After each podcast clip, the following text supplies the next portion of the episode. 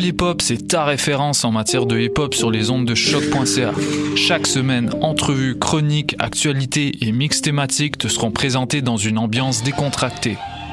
Le meilleur du hip hop, ça se passe chaque semaine sur les ondes de choc.ca.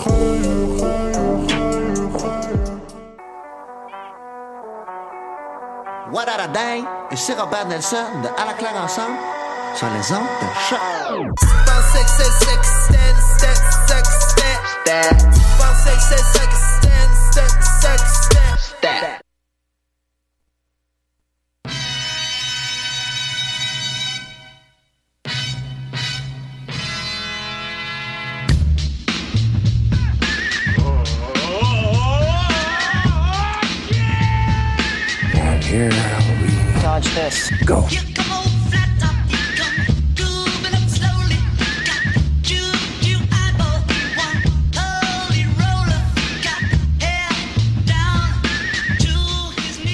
Yeah! Woo! Aïe aïe, box office! Ok, alors. Là, ben, ça, on n'a pas encore de chanson thème parce que j'ai décidé la semaine dernière que je ferais un podcast sur le box office. Euh, j'ai demandé évidemment à Guillaume Sigouin, euh, qui fait la chanson thème de mon émission des CDR, genre, pour m'en faire une, mais il déménage, fait qu'il fera pas ça avant deux semaines encore. Euh, mais ça va s'en venir. De toute façon, box office, mais comment je vois ça? Euh, c'est que ça va prendre forme tranquillement au gré des semaines. Puis selon moi, d'ici 2020, on devrait commencer à avoir quelque chose qui on a un début, le début de quelque chose. Euh, J'ai avec moi Dominique Mascotte, mon ami, euh, comment vas-tu? Yes, ça va bien. C'est Dom Massy Oui, sur Facebook. Oui, c'est vraiment Dom Massy. Ben oui. Parce que c'est ça, euh, box office, ça sera pas, c'est pas la même chose Mais que... au moins dit Box Office épisode 1. Box Office épisode 1. Ok, Voilà, on va commencer. c'est fait. Ok, c'est bon, ça c'est bon. Euh, c'est pas la même chose que des CDR. Euh, on fera pas, tu sais, on va faire des jokes, on fait déjà des jokes. On faire des jokes évidemment, mais tu sais, on fera pas, euh, on va pas prendre nécessairement les appels. Je sais pas encore. On va voir. On va, on va faire des personnages, on va pas, ça va être pas. C'est très pas court aussi comme épisode. Effectivement, c'est très court. C'est euh, 20 minutes à la place d'une heure. Ça aussi, c'est pour l'instant, ça va être ça. Euh, on verra. Moi, j'aime mieux trop court que trop long. Euh, déjà, tu sais, je pense qu'au fil des semaines, vous allez entendre m'entendre répéter des fois les mêmes formules ou des choses comme ça. Fait j'ai l'impression que c'était vraiment une heure par semaine. Euh, bon, je sais pas. Tandis que 20 minutes, puis aussi, je veux que ce soit Contrairement à des CDR euh, dans lesquels je fais beaucoup d'efforts, ça paraît peut-être pas, mais euh, pour que ce soit euh, intemporel, euh, que tu puisses écouter un des CDR trois ans plus tard, puis que c'est drôle, puis tu catches, puis c'est correct. Euh, Box Office, c'est l'inverse. C'est pas mal d'actualité. Je pense que c'est... Ben, ça pourrait devenir d'archives aussi. Bah, ultimement, mais comment je le vois, c'est que supposons les sites de box-office que je, que, que, que je consomme euh, maladivement chaque jour depuis des années, euh, depuis des près de, de, ouais, depuis près de 20 ans, ben tu sais, je vais jamais relire des vieux articles là, ou presque là, tu sais, tu fais juste toujours lire du nouveau stock. Euh, je pense que Box Office va pouvoir être pour vous aussi une manière de savoir tout simplement c'est quoi les nouveautés au cinéma, de savoir qu'est-ce qui est à l'affiche présentement. Euh, fait que ça va être un peu ça. Tu sais, je pense qu'il faut 20 minutes, c'est pas long. Je pense qu'il faut l'écouter pas mal dans le bout que je le fais. Là. Puis euh, ça va être ça pour l'instant. Puis moi, c'est un petit cadeau que tu me donnes parce Ah que, ben oui, mais moi, tu, tu me connais, je suis, toi, t'es passionné par le box-office. C'est bizarre. Et hein? moi, je suis passionné par toi qui me raconte le box-office. Oui, oui. T'as une manière de rendre ça. euh, écoute, c'est des chiffres, c'est des chiffres là, puis ça peut être banal. Et moi, je trouve ça passionnant et ça, ça nous fait des conversations de terrasse de- d'heures des fois. Fait que Ah oui, en plus, c'est quand j'ai un verre dans le nez, là, puis je pars là, sur le box-office de Jurassic Park puis de E.T. Ah, c'est c'est fascinant. que c'est ça. Euh, on va commencer par la base, tout simplement. Euh, le box-office, c'est quoi? Le box-office, littéralement, ça veut dire la billetterie. Alors, c'est la billetterie des films. Fait que c'est le nombre d'argent que les films ont fait. Le fait que ce que je veux dire par là, entre autres, en d'autres mots, c'est que je parlerai pas nécessairement de l'appréciation d'un film. Ceci dit, ou de mon appréciation d'un film. Ceci dit, euh, la critique d'un film a un impact sur son box-office. Mais c'est pas ça la question. La question, par exemple, si on parle d'Avengers, la question n'est pas c'est-tu bon ou pas. Mais oui, par contre, ceci a un impact sur son box-office. Mais c'est pas de ça qu'on parle. On parle de son box-office. On parle de combien qu'on fait. Est-ce que c'est assez clair ou ça? c'est très clair. ok, d'accord. Fait que voilà. Alors, euh, ça, D'ailleurs, vais, je vais utiliser mon poste tout de suite pour te confronter. Vas-y. Un film. T'es mon fou du roi, c'est ça? Ben, ouais, oui. Ok, Euh, mais fais la mettons- voix Danny. Euh, ben, je sais pas. Moi, J'ai dit, il y a 5 Hey! minutes que je ferais pas de personnage. hey, salut, c'est moi, Danny. Ah, mais- Ouais, ça, ça ressemble mais même en pas. je me suis fait des petits cartons pour mes notes. Mais là, vite, là, euh, rapidement, le film, à ton avis, qui a eu le meilleur box-office, tu sais, qui a eu un gros, gros, gros box-office, mais qui a eu les pires critiques? Euh, Rapidement. Euh, rapidement, je sais pas, là. Euh, Fifty Shades of Grey. Un- Fifty Shades of Grey serait un bon exemple, oui. Fifty Shades of Grey a des critiques euh, catastrophiques, puis il a fait, euh, puis il coûte pas cher, il a coûté 40 millions. Ah, peut-être un Transformer? Transformer aussi, Transformer 2, par exemple, ouais. Transformer 2, je- qui est, alors, j'allais dire que c'est le pire, mais le 5 est pire. Mais en tout cas, Oh, mais, oui, qui est- mais, mais bon, il s'équivalent à mener, là, passer le 1. Euh, le Transformer 2 a des critiques catastrophiques, euh, bien méritées, puis il a fait euh, 1.1 milliard, quelque chose comme ça, là. Qui Fait était c'est- c'est- incroyable. Ben, c'est phénoménal, ceux qui en font encore. Puis même si le 5 a pas marché autant que prévu, ben, il y a Bumblebee est prévu pareil, puis c'est pas annulé. Après ça, je pense qu'ils vont comme un peu faire un soft reboot de la franchise, je présume, mais bon. J'aimerais ça m'excuser tout de suite parce que je dis box-office avec beaucoup de difficultés. Bon, ça part très mal. Oui. Alors voilà, on va commencer. Tiens, j'avais des notes. Je voulais par- parler de la- du box-office de la série Taxi. Euh, en fait, rapidement, euh, saviez-vous qu'il y avait un Taxi 5 la, la- la série Taxi, film français, Les films français et non Taxi, euh, celle avec Andy Kaufman. là. Euh, non, ouais, pas la série télé Taxi. Ça, y a pas de, y a pas de box-office de série télé. Des fois, les gens, euh, justement, euh, rapidement méprendre un peu qu'est-ce que ça veut dire box-office. Encore une fois, c'est les entrées en salle. Fait que souvent le monde me dise, hey, c'est quoi le box-office de bande pensante Ben ça, ça, ça existe pas, ça. C'est pas, ça, c'est juste les, c'est juste les entrées en Ah, c'est salle. quoi le box-office du Maxi? c'est juste les entrées en salle d'un film. Mais c'est correct, c'est correct de pas euh, savoir ça non plus, y a pas de problème. Alors, euh, le box-office de Taxi, eh bien, euh, effectivement, le cinquième volet est sorti en France euh, il y a euh, trois, quatre semaines. Euh, le premier taxi est sorti en 98, le deuxième en 2000, le troisième en 2003, le quatrième en 2007. Donc déjà rapidement, euh, on voit qu'il y a un écart de plus en plus grandissant entre les films. Et le dernier est sorti 11 ans après le quatrième, soit en 2018. Euh, Le premier a fait 6,5 millions d'entrées. Euh, en France, c'est le nombre d'entrées qui, qui prime plutôt que le nombre de cash fait, et ça fait que c'est intemporel. Mais ça, on va revenir euh, plusieurs fois, je présume. En Taxi a fait 6,5 millions d'entrées. Taxi 2 a fait un phénoménal 10,3 millions d'entrées. C'est le plus populaire de la franchise. Taxi 3 a fait un bien correct 6 millions d'entrées. Et euh, Taxi 4, là, on sent, là, on, relâche un peu. Il a fait 4,5 millions d'entrées, ce qui est encore bon. Seulement, ben, c'est, c'est, on est rendu à 45% des résultats du deuxième. Fait que là, Taxi 5, il est rendu à quoi, Taxi 5? Penses-tu que Taxi 5, ça marche ou non? Euh, je- euh, j'ai été parf- euh, mais j'ai été surpris que les chi, le, le nouveau chi a marché en France. Donc j'imagine que Taxi Les peut-. Ouais, les ch'tis. Euh, j'imagine que Taxi 5 peut-être la nostalgie a pu euh, mais moi je pense que c'est un peu comme le 4. La, la nostalgie, c'est pas effecti- c'est effectivement un bon parallèle. Euh, c'est pas mal comme le 4. C'est bien joué, Dominique. Euh, il est rendu déjà à 3,1 millions d'entrées. Il devrait en faire, selon moi, 4.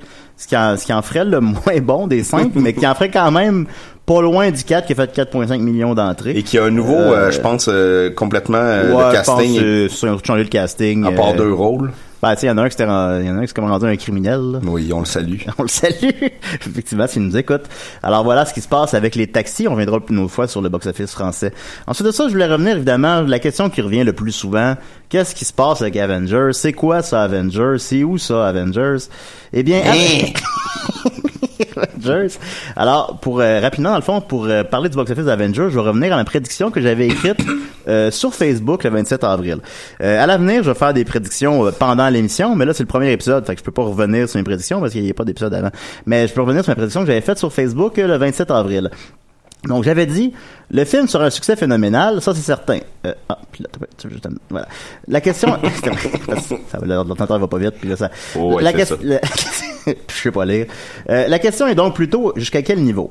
Sa réception critique de 87% sans atteindre les niveaux de Black Panther, Civil War, Thor 3 ou Iron Man reste excellente et ne devrait pas trop l'affecter négativement. Les plus gros succès présentement à l'affiche est A Quiet Place, qui est à sa quatrième semaine en salle. Par ailleurs, ils ont annoncé une suite, mais Oui, bon, ça, oui. ouais, on s'en- était parlé. oui, on en a parlé. Ben, ça, c'est important, c'est ce que les gens entendent Et Avengers a pratiquement le champ libre pour encore trois semaines, quand Deadpool 2 va finalement le détrôner de sa première position. Là, maintenant, c'est la semaine prochaine. euh, ben, dans 10 jours. Cette durée excessive de près de 3 heures, qui parfois empêche un film d'être projeté plusieurs fois par jour, ne devrait pas trop être problématique non plus, puisque les cinémas commerciaux vont anyway le diffuser dans la moitié de leur salle. Il y aura un jour une fatigue de films super-héros, mais je ne pense pas que ce sera avant un bon 5 ans, si ce n'est pas plus. Sauf ceux de DC, évidemment, que tout le monde rejette déjà. Donc, il n'y a pas grand-chose qui joue contre ses chances, essentiellement. Les seuls points négatifs, à mon avis, est que le film est, semble-t-il, parce qu'à ce moment-là, je l'ai pas vu, le plus sombre de tous les films Marvel, généralement reconnu pour l'humour, et sa finale qui, semble-t-il, est essentiellement euh, un cliffhanger pour le prochain volet déjà prévu à Paris date l'an prochain. Ce qui peut être un peu frustrant. Ces deux éléments devraient également nuire au film et retenir les gens d'aller les voir deux, trois ou quatre fois comme le font certains pour Star Wars. Finalement, j'avais dit ça, mais Dominique t'es le voir deux fois en moins d'une semaine, alors... Ben là, euh, Non, mais c'est pas grave. le, plus gros, succès de Mystique de Marvel est Black Panther, qui est encore en cinquième position hier, avec près de 700 millions. Je crois qu'Avengers va faire légèrement moins avec 650 millions. Par contre, le plus gros succès mondial est le premier Avengers avec 1,5 milliard, suivi du deuxième, moins bien reçu, avec 1,4 milliard. Je crois qu'Avengers 3 va les battre, et je prédis 2 milliards, ce qui en ferait un des plus gros films de tous les temps, et qui justifierait son budget démesuré de 300 ou 400 millions de dollars. Et ça, c'est sans compter les profits des figurines, des sacs à dos, des casquettes, des skates et des pogs. Parce qu'il faut tenir compte de ça aussi dans ce type de films-là commerciaux, c'est que c'est des films, on, on se le dit pas, mais c'est des annonces pour des jouets aussi, ces films-là. mais ça, ça Plus rentre pas dans chose. le box-office. Ça rentre pas dans le box-office, non. Mais ça rentre ultimement dans les poches des gens qui payent, qui financent ces films-là. Papa, puis maman, puis ils divorcés, puis ils ont juste ça à faire les fins de semaine. Ça à faire, aller voir Avengers. Ils ont Alors, chopé le popcorn. puis- C'était ma prédiction a deux, deux semaines. Euh, Too Long Didn't Read, j'avais dit euh, 650 millions euh, au box-office nord-américain et 2 milliards au box-office mondial. Où en est-il? Eh bien, présentement, il est à 450 millions, soit il est à 200 millions de 650, puis je pense que je vais être pas mal dessus. Après ça, veut, veut pas, euh, il commence déjà, il, il fait encore un, un box-office phénoménal, encore aujourd'hui en pareille date. Mais tu sais là, il commence à ralentir déjà parce que Avengers, ben on l'a vu, là on est allé le voir. Tout le monde qui voulait aller le voir l'ont vu. vu. Fait que, tu sais, supposons, là, c'est rendu, rendu presque pas tabou de mettre les spoilers sur Facebook, là, genre, là. Fait que euh, j'ai l'impression que c'est ça. Euh, quand puis j'ai l'impression, comme j'ai dit, que je ne croirais pas que les gens retournent le voir à plusieurs reprises, malheureusement, à cause du type de film que c'est. Peut-être deux fois. Tu peux le voir deux fois, mais c'est pas l'événement rassembleur qu'est un Star Wars, selon moi. Mm. Je pense, quand même. Ça reste, c'est ça peut être difficilement plus rassembleur que ça, là, mais quand même, Star Wars, il y a quelque chose. Ils sortent dans le temps des fêtes. Ils ont réussi à avoir le génie marketing qu'on associe mentalement maintenant Noël à Star Wars. C'est, c'est incroyable. Oui, puis avant, c'était euh, pas... euh, Star Wars, je me souviens que les... les euh, les pre- euh, prequels Oui. sortaient euh, genre là, là, en mai, début ben, c'était, ouais. Ben, parce que Puis- c'est, reconnu comme, excuse-moi, c'était reconnu comme la première, euh, la, la meilleure fin de semaine de l'année, c'est la première fin de semaine de mai. Puis ça, même ça, ça a changé aussi. Mais Puis, ouais. même euh, Avengers a, a devancé ça en le mettant en avril. C'est supposé sortir cette fin de semaine-là. Fait que ça fait quelque chose, là, j'ai pas les chiffres devant moi, mais ça fait quelque chose comme 17 étés de suite que le premier film de l'été, c'est un Marvel. Ou 9 films sur, 9 étés sur 10, là, j'ai pas les chiffres exacts là-dessus. Mais, tu sais, c'est, tout le temps un Marvel qui débute l'été. Puis c'est supposé être la fin de semaine de mai, qui est un fin de semaine férié, je crois, aux États-Unis. Puis euh, finalement, ben à cause qu'il sortait dans d'autres marchés mondiaux à- avant, une semaine avant, euh, avec l'internet pour euh, ben, pour pas qu'il y ait les spoilers, ils l'ont sorti une semaine avant ici. Puis as-tu remarqué que dans les- là on parle de spoiler, c'est pas est-ce qu'on on- est-ce qu'on divague du mandat de l'émission? Bon, je je, je vais va- pas dire de spoiler, mais dans bande annonce, Oui. Il y a des images du film qui ne sont pas dans le film et Ouais. des scènes du film clés qui ne Ouais. sont pas dans le film.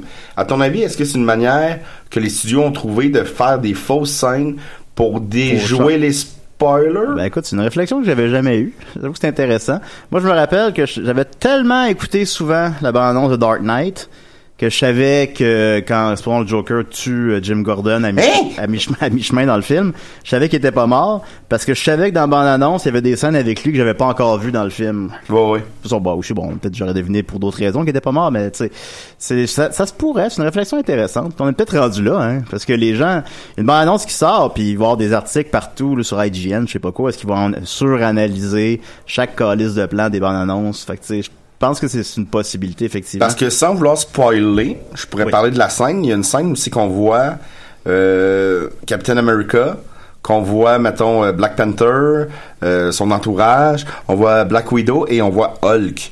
Et Ouais. un de ces personnages-là, vous relais- si vous avez vu le film, vous comprenez que ben, ça marche pas. ils ne s'y retrouvent pas. Ouais, puis Ouais, ouais. donc euh, c'est comme genre, on dirait qu'il Ah, ben, le public avec ça.